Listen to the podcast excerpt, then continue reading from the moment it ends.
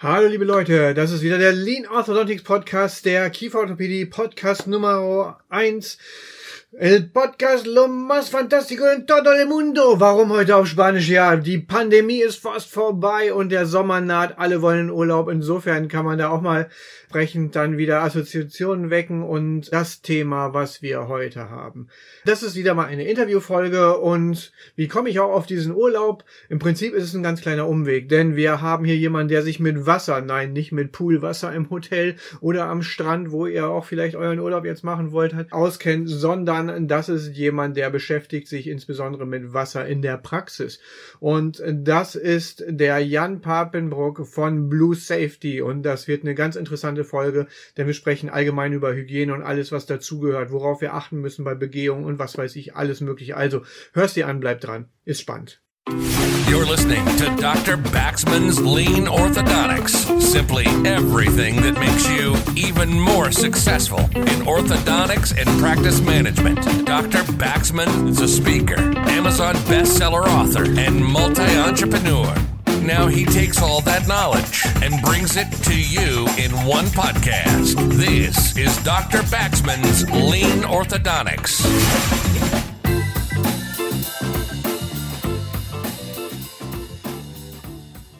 Ja, ich freue mich heute ganz besonders in meinem Podcast, den Jan Papenbrock im Gespräch zu haben.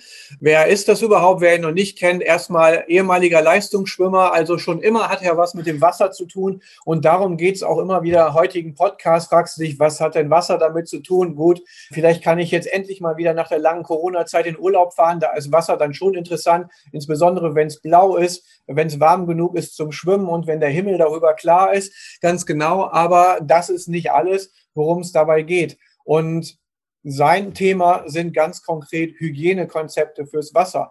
Und Hygienekonzepte sind ja was ganz Wichtiges. Gerade jetzt nach der oder im Ende jetzt oder Ausklingen der Pandemie, wo alle immer nur Corona auf dem Schirm haben und Covid-Prophylaxe-Maßnahmen, Hygienerichtlinien und sonst irgendwas. Was gibt es da eigentlich noch? Gibt es da eigentlich Themen, die wir ständig auf dem Schirm haben sollten und die einfach zu unserem Leben als Zahnärztin, Zahnarzt, Kieferorthopädin und Kieferorthopädie total essentiell sind? Ich gehe noch mal ganz kurz zurück. Ich habe mich köstlich amüsiert im April, als unzählige Praxen damit geworben haben, wir arbeiten nach den RKI-Richtlinien. Und ich mich immer gefragt habe, was habt ihr Ferkel denn vorher gemacht? Und das ist so ein Punkt, wo, glaube ich, der, der Jan extrem gut einfach mal reinkommen kann. Erzähl ein bisschen was von dir doch einfach. Was machst du? Wo, wo wollt ihr hin? Und, und was ist so euer Kerngeschäft, damit dann die Zuhörer einfach mal wissen, worum geht es hier überhaupt? Lieber Jan, genau, also, los. Ja, vielen Dank ähm, für die äh, sehr freundliche Vorstellung. Wir ähm, als die Firma Blue Safety, das sind ähm, 70 Leute, ähm, entwickeln eigentlich die ganze Zeit Hygienetechnologie und insbesondere da ähm, Hygieneprozesse und Konzepte für zahnmedizinische Einrichtungen. Und da insbesondere geht es um äh, die Wasserqualität in den Zahnarztpraxen und die äh, wollen wir unseren äh, Kunden letztlich gewährleisten, sodass sie rechtlich sicher dastehen.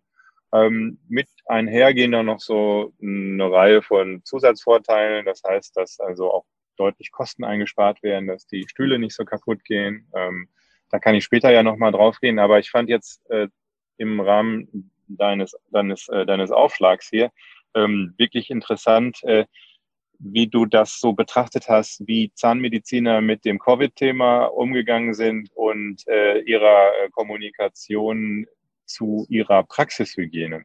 Denn völlig richtig, was du sagst. Ja? Also, mein Gott, was habt ihr denn vorher gemacht?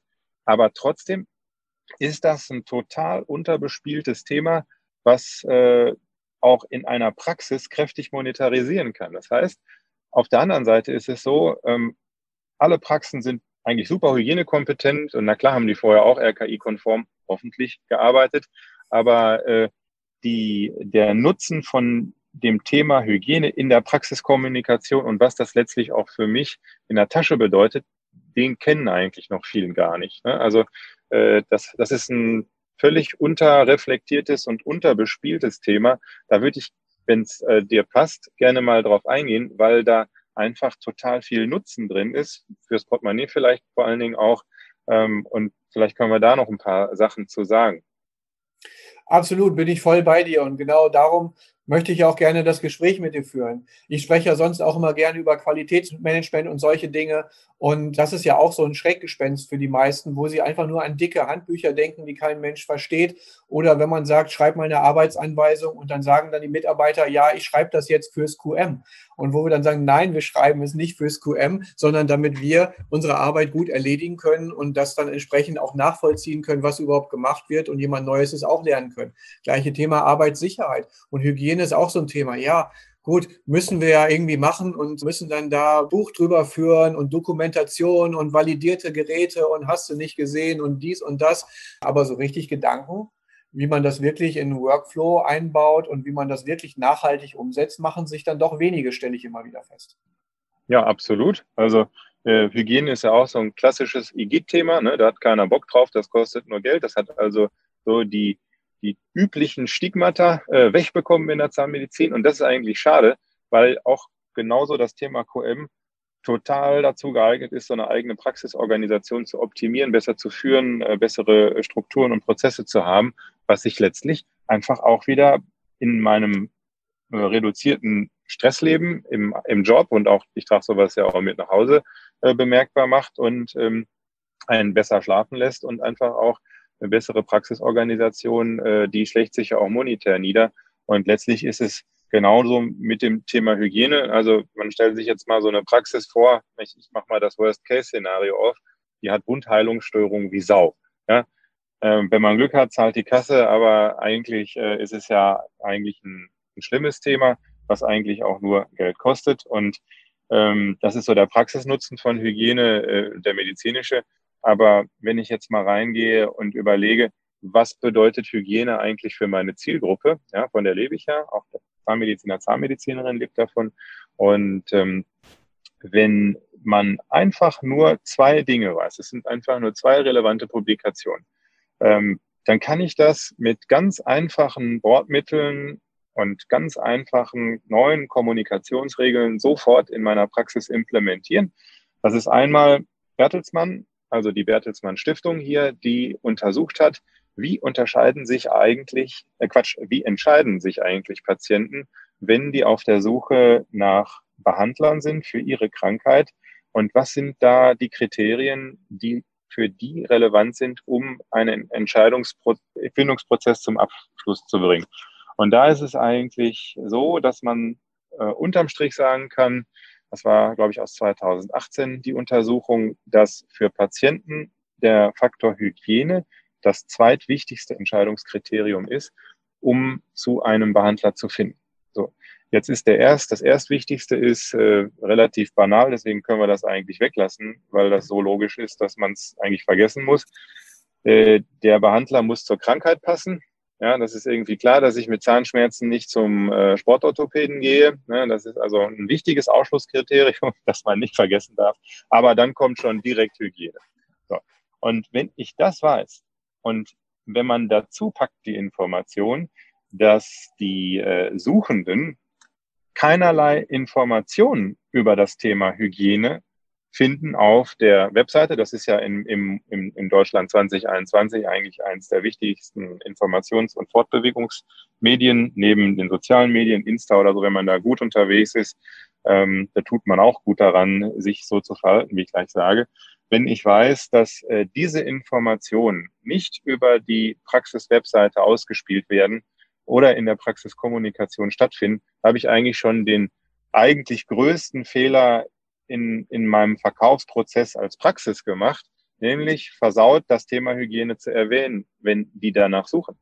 Und ähm, danach kommt dann noch so äh, ein Punkt, nur mal so am Rande, weil das bringt auch was. Also die Bewertungsplattform, die sollte man auf jeden Fall mitnutzen und auch gut kontrollieren und steuern, weil ähm, die äh, Frage, wie bewertet mich eigentlich äh, äh, mein, mein, mein Patientenstamm oder die, die mich besucht haben, äh, auch für diesen Entscheidungsfindungsprozess schon am drittwichtigsten ist. Das bedeutet konkret, ich kann, wenn ich vorne Hygiene kommuniziere, weil ich das eh schon mache und das eigentlich nur noch in mein Sprachportfolio mit aufnehmen muss, schon am meisten Konversion von äh, der Patient sucht und ich führe den dann hin zu der Entscheidung für meine Praxis, kann ich den hinbewegen. So, das heißt, Hygiene einfach ganz nach vorne spielen. Da gehört natürlich nachher auch die Wasserhygiene zu, weil dann auch solche Gedankengänge losgehen wie, ah, wenn der schon Wasserhygiene macht, wie geil muss dann erst die Hygiene im Rest von dem Laden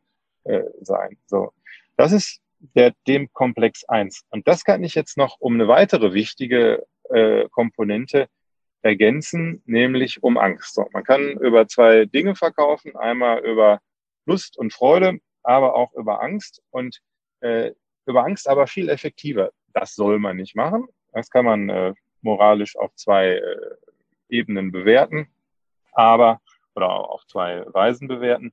Aber Fakt ist, dass die Patienten, die sich draußen bewegen, wenn die in eine medizinische Einrichtung gehen oder insbesondere im Krankenhaus, und das ist jetzt hier von PricewaterhouseCoopers, ähm, auch noch ziemlich jung, äh, wenige Jahre erst alt, zwei, drei, vier oder so Jahre alt. Ich habe es jetzt gerade nicht auf dem Kopf. Wir sind hier gerade auf dem Weg nach Frankfurt. Da ist äh, äh, Tagung der Premium-Partner äh, des Bundeszahnärztetages. Und da haben wir erst letzte Woche Mittwoch Bescheid bekommen. Deswegen ähm, sorry, dass ich äh, gerade nicht, dass ich da nicht so gut vorbereitet bin. Aber ähm, es haben mehr Patienten Angst vor einer nosokomialen Infektion, die im Krankenhaus erwerben, als vor einem Behandlungsfehler des Arztes, vor einem Kunstfehler. So, das sagt auch schon eine ganze Menge. Das heißt, die Leute haben einfach eine Wahnsinnspanik, dass sie sich irgendwo ein Krankenhaus, äh, Krankenhauskeim reinholen und äh, deswegen extreme Vorbehalte, eine medizinische Einrichtung aufzusuchen. So, und wenn ich das jetzt mit der ersten ähm, Publikation von Bertelsmann kombiniere, dann weiß ich, dass äh, ich über diesen Faktor Hygiene, weil die Leute Angst haben, krank zu werden, enorm viel Entscheidungspotenzial hin zu meiner Praxis bewegen kann.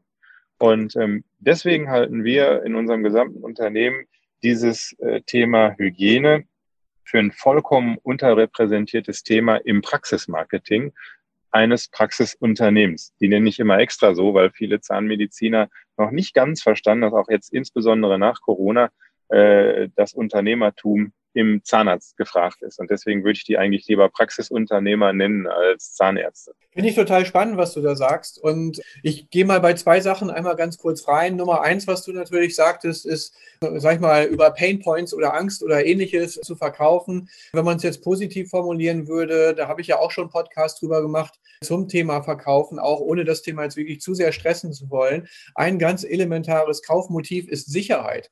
Und das ist etwas, was wir tatsächlich gerade auch zur Zeit Covid sehen. Einfach, dass Patienten nicht kommen, weil sie sich unsicher sind ob sie sicher sind bei uns. Das ist ja schon mal ein ganz entscheidender Faktor. Ich weiß von vielen, dass dort die Zahlen der Patientenneuaufnahmen und so weiter extrem wellenförmig verlaufen. Das ist natürlich auch was, was man durch eine entsprechende Kommunikation, so wie du sagst, natürlich auch wieder ein bisschen glätten und auch planbarer machen kann, indem man da proaktiv hingeht und auch wirklich sagt, Leute, es gibt kaum einen sichereren Ort als bei einer, in einer vernünftigen Zahnarztpraxis, weil die Hygienestandards, die sind so hoch, die findet ihr in keinem Dönerladen, in keinem Restaurant, in keinem Waschsalon, nicht mal bei euch zu Hause. Hause. Insofern ist das natürlich ein spannender Punkt. Ja, und vor allen Dingen auch bei keinem Allgemeinmediziner, denn es ist ja so, dass Zahnmediziner so viel Geld für Hygiene ausgeben wie sonst kein anderer aus dem Stamme der Mediziner. Und ähm, das ist auch ein Punkt, den wir schon ganz am Anfang, äh, letztes Jahr im äh, März, April äh, stark betont haben, dass es also in der Patienten-Arzt-Kommunikation oder Arzt-Patienten-Kommunikation wichtig ist, zu betonen, dass es sicher ist. Wenn man, wenn man sich vorstellt, dass die Bundeszahnärztekammer auf diesen Zug erst äh, über ein Jahr später aufgesprungen ist, dass es sicher ist, bei ihren Mitgliedern sich behandeln zu lassen. Ne? Da, da sind mir graue Haare drüber gekommen.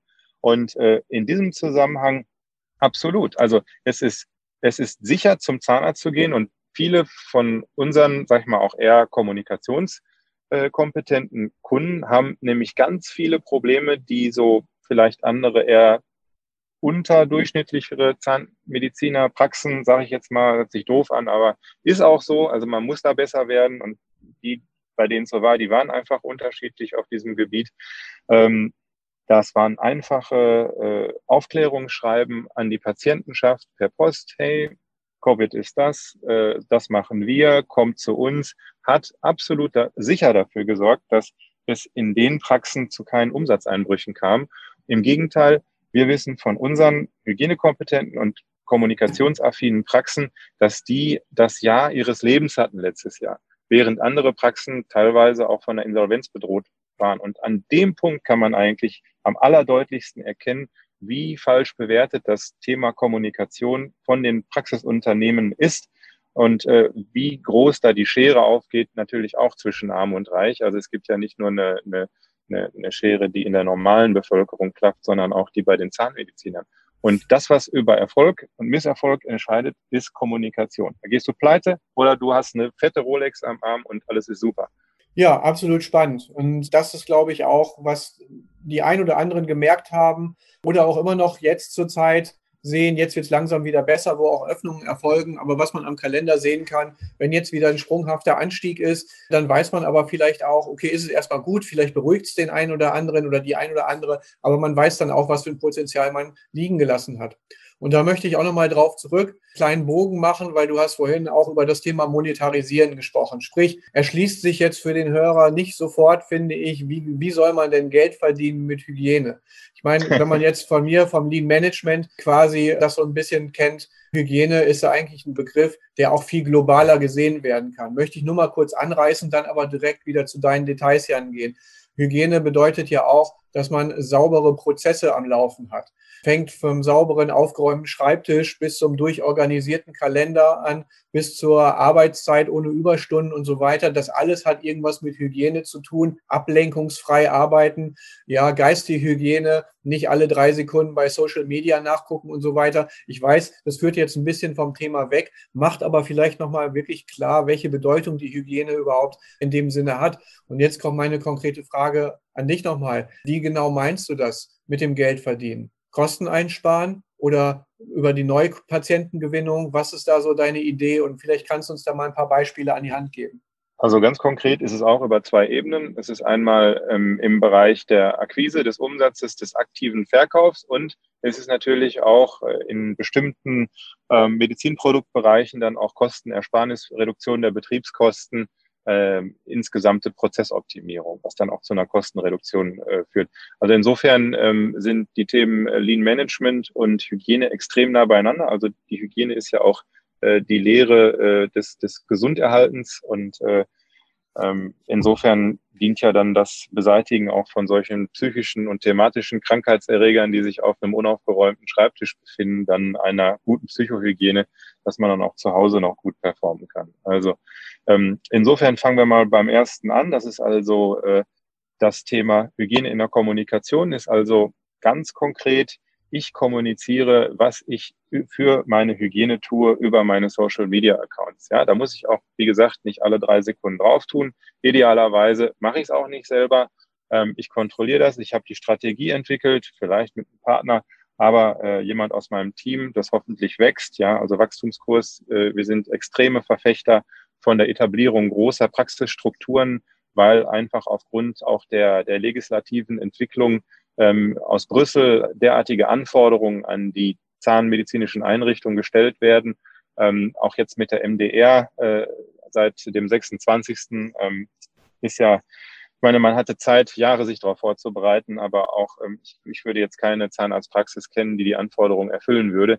Ähm, perspektivisch ist das auch erstmal so in Ordnung, dass man da seine Graubereiche beseitigt.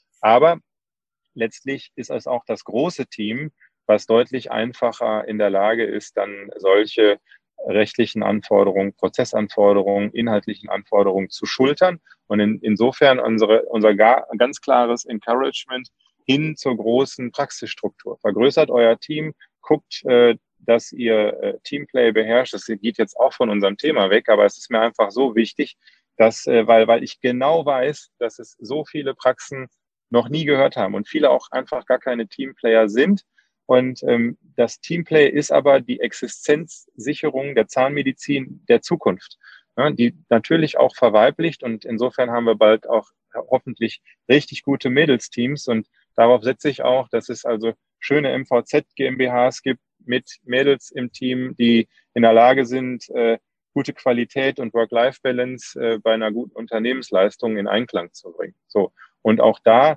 wird, wird man dann Praxen finden, die genau wissen, dass sie also das, das äh, Social Media ähm, Thema äh, delegiert haben an ein gutes Teammitglied, dass sie über eine gute äh, HR und gute Resourcing, äh, ähm, also äh, gute Recruiting-Struktur äh, akquiriert haben, dass die das machen, weil die da auch Bock drauf haben und da im Zweifel auch kompetenter sind als man selbst. Aber jetzt gehe ich in das Thema Hygiene, spiele das über Social Media auf, ich habe ein Steri, ich habe Atemmasken, ich habe einen Raumluftwäscher, ich habe Wasserhygiene. Da bin ich bei unserem Thema, aber das sind einfach diese Themen, die die Patienten jetzt gerade hören wollen und die die dazu bringen, sich jetzt zu entscheiden. Nochmal, Bertelsmann, zweitwichtigster Entscheidungsgrund für eine Praxis. Dann gehe ich auf meine Webseite. Natürlich habe ich da ganz vorne, weil ich selber natürlich in meiner Zahnmedizinerbrille, Zahnmedizinerinnenbrille denke, ah, ist doch selbstverständlich. Nee, ist überhaupt nicht. Für einen Patienten ist es nicht selbstverständlich, dass der vorne ganz klar erkennbar die Hygienesysteme einer Praxis und die Hygiene-Features äh, kommuniziert sieht, da, weil der sich dann schnell und leicht entscheiden kann, dass er hier sicher ist. Und das ist das, was wir unseren Leuten gesagt haben, so wie du auch das gerade betont hast. Bei uns seid ihr sicher. Und wenn du das als Praxisunternehmer auf den dir zur verfügenden Kanälen bis hin in die ähm, Personalpatienten, Arztpatienten-Kommunikation reinspielst, dann sagst du den einfach und im Übrigen, auch wenn es dich selber nervt, und wir tun noch Folgendes für Ihre Sicherheit, lieber Patient. A, B, C, D, E. Ja, dann äh, drei Monate später kommt dann das Thema Luftwäscher. Fünf Monate später kommt das Thema Wasserhygiene wieder. Machen wir im Übrigen auch noch. Ja, wir tun da sehr viel für unsere Praxen, dass wir sagen, wir bereiten euch den Content für eure Website, für Social Media mundgerecht vor, mit Texten, mit Bildern, mit allem drum und dran. Von uns kriegt ihr Videos. Wir machen auch vielleicht euch mit durch unsere Abteilung da noch ein Praxisvideo könnt ihr gerne abrufen, ne, dass ihr euch selber auch nochmal positionieren könnt als auch vielleicht hygienekompetente Marke, weil das ja so heftig konvertiert, würde ich auch immer dazu raten. Und ähm, in, insofern ist das eigentlich äh, in diesem Bereich absolut der, der Punkt, den man gar nicht genug stressen kann in seiner Kommunikation. Das wird auch nie Altersthema, weil es immer was Neues zu erzählen gibt. Ne? Also kann man spielen, bis der Zahnarzt kommt. Ja, auf jeden Fall, da waren ja schon ein paar wirklich spannende Punkte dabei, dass man es wirklich aktiv promotet und so weiter. Auch in der Patientenkommunikation, auch hast du ja ganz klar angedeutet, welche Möglichkeiten ihr habt, da auch zu unterstützen in dem Bereich. Da gehen wir am Schluss nochmal eben vielleicht ganz kurz auch drauf ein. Ich würde nochmal ganz konkret gerne das Thema Wasser jetzt auch nochmal, dass wir immer noch weiter ja. zum klassischen Blue Safety Thema kommen, weil Wasser sind ja natürlich auch zwei, zwei Dinge. Wir sprechen sicherlich einmal über Fließwasser, in welcher Form auch immer. Das andere Thema, was natürlich ganz hoch hochgekocht worden ist zur Zeit Corona, ist das Thema Aerosole. Ich weiß nicht genau, wie weit ihr da drin steckt. Ist beides Wasser irgendwo oder hat damit zu tun? Wie, welche Maßnahmen konkret setzt ihr um und wo seht ihr tatsächlich die größten Schwachstellen in, in den meisten Praxen? Jetzt mal unabhängig von Kommunikation und solchen Dingen, sondern wirklich in, der, in der apparativen Struktur der Hygiene. Absolut. Also ähm, Wasser weiß jeder, ist äh, sehr technisch, ähm, ist aber vor allen Dingen für jede Zahnarztpraxis äh, rechtlich, technisch und mikrobiologisch relevant und wie wir gerade gesagt haben, auch schon im Marketing. Aber wenn wir jetzt nur bei diesen, diesen naturwissenschaftlichen Fakten bleiben, dann ist es so, dass wenn Wasser durch ein, eine Zahnarztpraxis Wasserleitung fließt, erstmal schon einige negative Eigenschaften bekommt. Ja, es lädt sich so, wenn es Kupferleitungen sind, mit Schwermetallen auf. Ähm, es stagniert da sehr lange, weil die Zahnarztstühle natürlich extrem wenig Wasser verbrauchen und so dann die Bakterien die Möglichkeit haben, also dicke Biofilme auszubilden, sich teilweise auch in den, vor allen Dingen im Sommer jetzt, ich meine, äh, stehen wir hier an so einer LKW-Haltestelle und ich merke es auch, wie die Sonne knallt. So knallt die ja auch auf dem Zahnarztstuhl.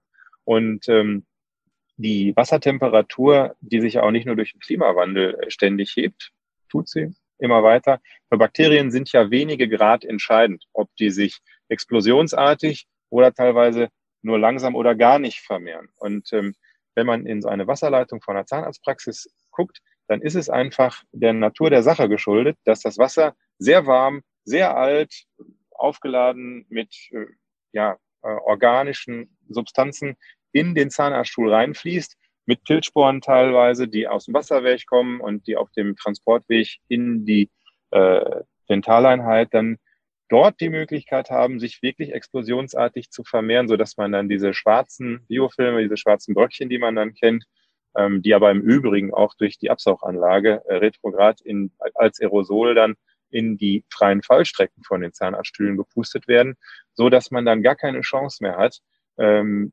irgendwie diesen Stuhl auch noch sauber zu halten. Das heißt, ein hygienisches Design fehlt zum Beispiel in diesen Zahnarztstühlen, die wir kennen. Auch in den modernsten und in den teuersten. Du hast keine Chance. Wir kennen das aus unserem Geschäftsbereich der Lebensmitteltechnik. Dort äh, gibt es äh, für die Getränkeabfüllung, hast du weltweit, sag ich mal, fünf, sechs, sieben internationale Associations, die sich nur mit Hygienic Design betreffen im, im Food-Sektor und wo Materialien, wo Formgebung so äh, konstruiert, geformt äh, und auch äh, genutzt, also betrieben werden mit Hygieneprozessen nämlich, dass äh, diese Bauteile nicht kontaminieren und das Produkt dann beschädigen können. Meinetwegen Mineralwasser. Und ähm, jetzt haben wir hier natürlich die Lebensmittelindustrie. Da ist es viel wichtiger, Hygiene zu haben ähm, als in der Medizin, würde man denken. Ja, das kann man auch nur mit dem lakonischsten aller Untertöne sagen. Es ist nämlich schon bitter, dass eine Industrie, die äh, 30 Jahre Zeit hatte, sich mit diesem Problem äh, zu organisieren, das oder das geht ja noch länger zurück. Die ersten Publikationen über kontaminierte Dentaleinheiten gehen ja in die 70er, 70er zurück, dass ähm, auch antibiotikaresistente Erreger, da gab es eine super spannende Publikation vom Professor Exner, das war seine Dissertation, wo der mal untersucht hat, wie Pseudomonas aeruginosa sich von Studenten also von Dentaleinheiten auf Studenten überträgt und da auch verbleibt. Das sind Monate teilweise, die so ein äh, multiple antibiotikaresistenter Organismus in der Mundhöhle abwettern kann, um dann, sagen wir mal, gerät der Patient in eine immunsupprimierte Phase seines Lebens. Ne? Es kann ein Marathon sein, den er gelaufen hat, oder es kann aber auch einfach nur sein, dass es echt gerade mal dumm läuft, Unfall oder ähnliches, Krebs, ähm, Alter, äh, dass wir hier dann also wirklich durch die schlechte Konstruktion einer modernen Dentaleinheit und äh, das mangelnde hygienische Design, die schlechten Hygienekonzepte, die es dafür gibt, also die Desinfektionsmittel, die heute verwendet werden, die selektieren eigentlich diese Gram-negativen, die ich gerade gesagt habe, weil die Wasserstoffperoxidresistent sind durch das Enzym Katalase, was die produzieren. Das heißt, Mensch, da denkst du, holst den neuen Stuhl, alles Bombe, hat, sagen wir mal, 60.000 Euro gekostet. Dann kommt dann Desinfektionsmittel in den Stuhl. Das macht aber letztlich nichts anderes, als durch die geringe Konzentration dann diese aquatischen Biofilmbildner, ähm, die so viel Antibiotikaresistenz in sich tragen, zu selektieren. Und dann wird der Biofilm im Zahnarztstuhl, der da vorher so noch ganz okay war, plötzlich saugefährlich, nämlich antibiotikaresistent. Mhm. Und ähm, ja, das sind so diese, das, das ist das große Hygienedilemma um die dentale Behandlungseinheit. So, und wir haben es uns halt zur Aufgabe gemacht, hier erstmal überhaupt aufzuklären, ja, weil das natürlich auch irrsinnige Haftungsrisiken sind, weil die eben angesprochenen Desinfektionsmittel, die fälschen sogar noch die Wasserprobe. Das heißt, die moderne oder das, das sagen wir mal, das von mir gerade angesprochene moderne Mädels MVZ hat jetzt hier irgendwie acht Stühle da stehen, haben sich neu finanziert bis über äh, die Zähne verschuldet und äh, stellen plötzlich fest, shit, wir haben schlechte Wasserprobenergebnisse. Shit, wir haben Pseudomonas aeruginosa im Stuhl. Also nicht nur, dass dann der Stuhl sofort stillstehen muss, weil das Medizinprodukt nicht mehr betrieben werden darf, äh, sondern ähm, es ist ja auch irgendwo ein absolutes infektiologisches Risiko, das damit einhergeht. Und das ist auch erst durch diese äh, Hygienekonzepte, die man so als Bordmittel bekommt von der Industrie, ist dem auch geschuldet. Äh, ist auch seit langem nicht mehr Stand der Technik, überhaupt sowas zu machen. Also ich frage mich immer, wir sind ja selbst auch äh, Medizinproduktehersteller, wie man überhaupt heute im Rahmen der MDR, da hatten sie ja alle Zeit genug, sich darauf vorzubereiten, ähm, wie man überhaupt so noch Medizinprodukte entwickeln kann. Ja? Und du aber als Zahnmediziner mit breitem Rücken. Ja, also ist ja immer so ein finanzieller Windschatten, in dem da diese Industrie mitfliegt oder äh, der Fachhandel. Ne? Also irgendwie wird es ja schon bezahlt werden, es scheint immer so das Motto zu sein. Das muss irgendwie aufhören und deswegen muss man auch in diese Biofilm-Thematik, in die Mikrobiologie-Thematik und die technische Ebene so tief einsteigen, dass man eigentlich erstmal überhaupt neu lernt, was tue ich da überhaupt, wenn ich dentale Behandlungseinheiten betreibe. Denn, und jetzt kommt ein extremer Finanzfaktor, wenn ich wüsste, was mir wahrscheinlich vorher, als ich die Dinger gekauft habe, mir keiner gesagt hat, dass so ein Stuhl über zehn Jahre Betriebskosten von teilweise über 60.000 Euro verursachen kann. Durch Korrosionsschäden, die über die eben genannten Desinfektionsmittel verursacht werden an den Bauteilen, Schläuchen, Verbinder, Dichtungen, äh, Magnetventile, ähm, dass die Desinfektionsmittel, die hier verwendet werden und die Wasserprobenergebnisse kaschieren. Ähm, da gibt es eine Norm wie für alles, die 19458, die in ISO 19458, sagt also fälscht deine Wasserprobe nicht. Das heißt, der, der Scheiß, den ich da einkaufe, der erstmal schon irres Geld kostet, fälscht meine Wasserprobe und korrodiert meine Dentaleinheit. Das ist so der Nutzenfaktor auf der technischen Ebene von Wasserhygiene, will ich jetzt mal sagen, weil da ja auch ganz viele biochemische und ähm, chemische Faktoren mit reinspielen. Und wenn ich die in Verbindung mit ordentlichen Hygieneprozessen einmal verstanden habe, dann kann ich eigentlich so viel Geld sparen in manchen Praxen, so oft kann ich gar nicht in Urlaub fliegen. Ja, also so viel Urlaub kannst du echt nicht machen. Und das ist die technische Einsparseite von Hygiene und Wasserhygiene, wenn man das einmal so verstanden hat. Dazu habe ich mal eine ganz konkrete Frage. Vielleicht führt ihn ganz bisschen davon weg, aber ich glaube eigentlich nicht. Als ich Anfang 2000 in London gearbeitet hatte, dann waren in London alle Stühle, die hatten ein Bottle-System. Hm. Und noch in der Zeit, in der ich da war, haben die alle umgerüstet, wie die ganzen auf dem Festland in Deutschland und so weiter, haben ihre Fallstrecken da schwierig eingebaut, was weiß ich und ja. wie auch immer. Jetzt sehe ich es mittlerweile so, wir in Deutschland hatten alle die Fallstrecke und alle aufwendige Baumaßnahmen und jetzt rüsten alle nach und nach um auf das Bottle-System. Was sagst du dazu? Absolut. Ich sage da vor allen Dingen eins zu. Ähm, das Bottle-System ist von der Grundidee her absolut super. Ne? Man hat so eine gewisse Autarkie. Ich habe ein, System, was quasi hermetisch abgeriegelt ist. Ähm, und ich kann im Grunde genommen erstmal kontrollieren, was passiert in meinem Biosphärenreservat Dentaleinheit und in dem Biofilm da überhaupt. Ähm, die freie Fallstrecke, die ja seit 1988 vorgeschrieben ist, die brütet ja immense Massen Biofilm aus, die ich nie dort abreinigen kann. Weil wann kommt man schon mal mit dem Kopf in eine Dentaleinheit und hat so ein kleines äh, Ding, also Zähne putzen kann man noch, Dentaleinheit kann man nicht von innen. Und äh, insofern bin ich ja vollkommen bei dir. Der Gedanke ist richtig. Jetzt ist es aber so, die, Biofil die, äh, die Biofilme, äh, die Biofilme waren auch interessant, die du in England kennengelernt haben wirst, aber die, ähm, die äh, Bottle-Systeme, die du in England kennengelernt hast, äh, das ist höchst problematisch. Das ist erstmal, äh, ich kenne eine Düsseldorfer Praxis, die auch solche, die sind ja meistens so dünnwandige PET-Flaschen, wie du die von einer, also Fanta ist schon sehr dickwandig, wenn man die Mehrweg-Kunststoffflasche hat. Es ist ja eher so Einweg, äh, ich sag mal Schleichwerbung hier, Lidl, Saskia, ne? eines der schönsten Wässer Deutschlands, wie ich finde. Und ähm, geschmacklich. Und äh, äh, das ist natürlich klar, dass so eine dünnwandige Wand, die kann auch explodieren, wenn er Druck kommt. Und äh, wir haben hier den Fall gehabt, dass eine Arzthelferin ein Knalltrauma hatte, weil eine Flasche eines Bottle-Systems explodiert ist. Jetzt musst du dir ja vorstellen, ist so eine Flasche auch ein Medizinprodukt. Und ähm, jedes Medizinprodukt, das also potenziell gefährlich ist, braucht eine sogenannte B-Farm-Meldung. Jetzt kann sich hier jeder Bottlebetreiber angesprochen fühlen. Ähm, es gibt kein Bottlesystem, das muss ich natürlich wieder sagen, außer von uns. Wir haben da zwei Patente weltweit so angemeldet und es gibt sogar ein Produkt und nicht nur eine, eine graue Theorie, die dem helfen kann. Also du willst ja erstmal nicht, dass dein Bottlesystem als Medizinprodukt explodiert und deine Helferin arbeitsunfähig macht und ähm, dann dafür haften, weil das war ein Haftungsfall und diese BFA-Meldung ist aber nie erfolgt. Deswegen kann man sich jetzt auch hier an dieser Stelle wieder die Frage stellen, äh, welche, in, in, welche, in welchen Fettnapf hier eigentlich die ähm, Medizinproduktebetreiber, also die Praxisbetreiber, geschubst werden von den Medizinprodukteherstellern. Das darf nicht sein, so etwas. Abgesehen davon gibt es auch noch eine mikrobiologische Komponente, äh, nämlich das Produkt kann überhaupt nicht validiert aufbereitet werden, weil äh, es gibt ja dieses Wort Bottleneck und Bottleneck heißt, es geht nur so viel durch, wie es durchgeht. Durch ein Bottleneck an einem Bottlesystem geht meistens aber noch nicht mal ein Finger. Äh, man fragt sich also, wie also MDR-konform ein solches Produkt in Verkehr gebracht, betrieben und wieder aufbereitet werden soll. Das heißt, alle können schon mal in Deutschland ab, anfangen und ihre Bottlesysteme abzuschrauben, die ihnen irgendwann mal für teuer Geld übergeholfen wird, weil der Hersteller, der die entwickelt hat, selber keine Ahnung gehabt hat, was er da eigentlich tut. Ist ein bisschen traurig, aber die Realität. Grundsätzlich aber nochmal, ein Bottlesystem ist eigentlich eine geile Idee.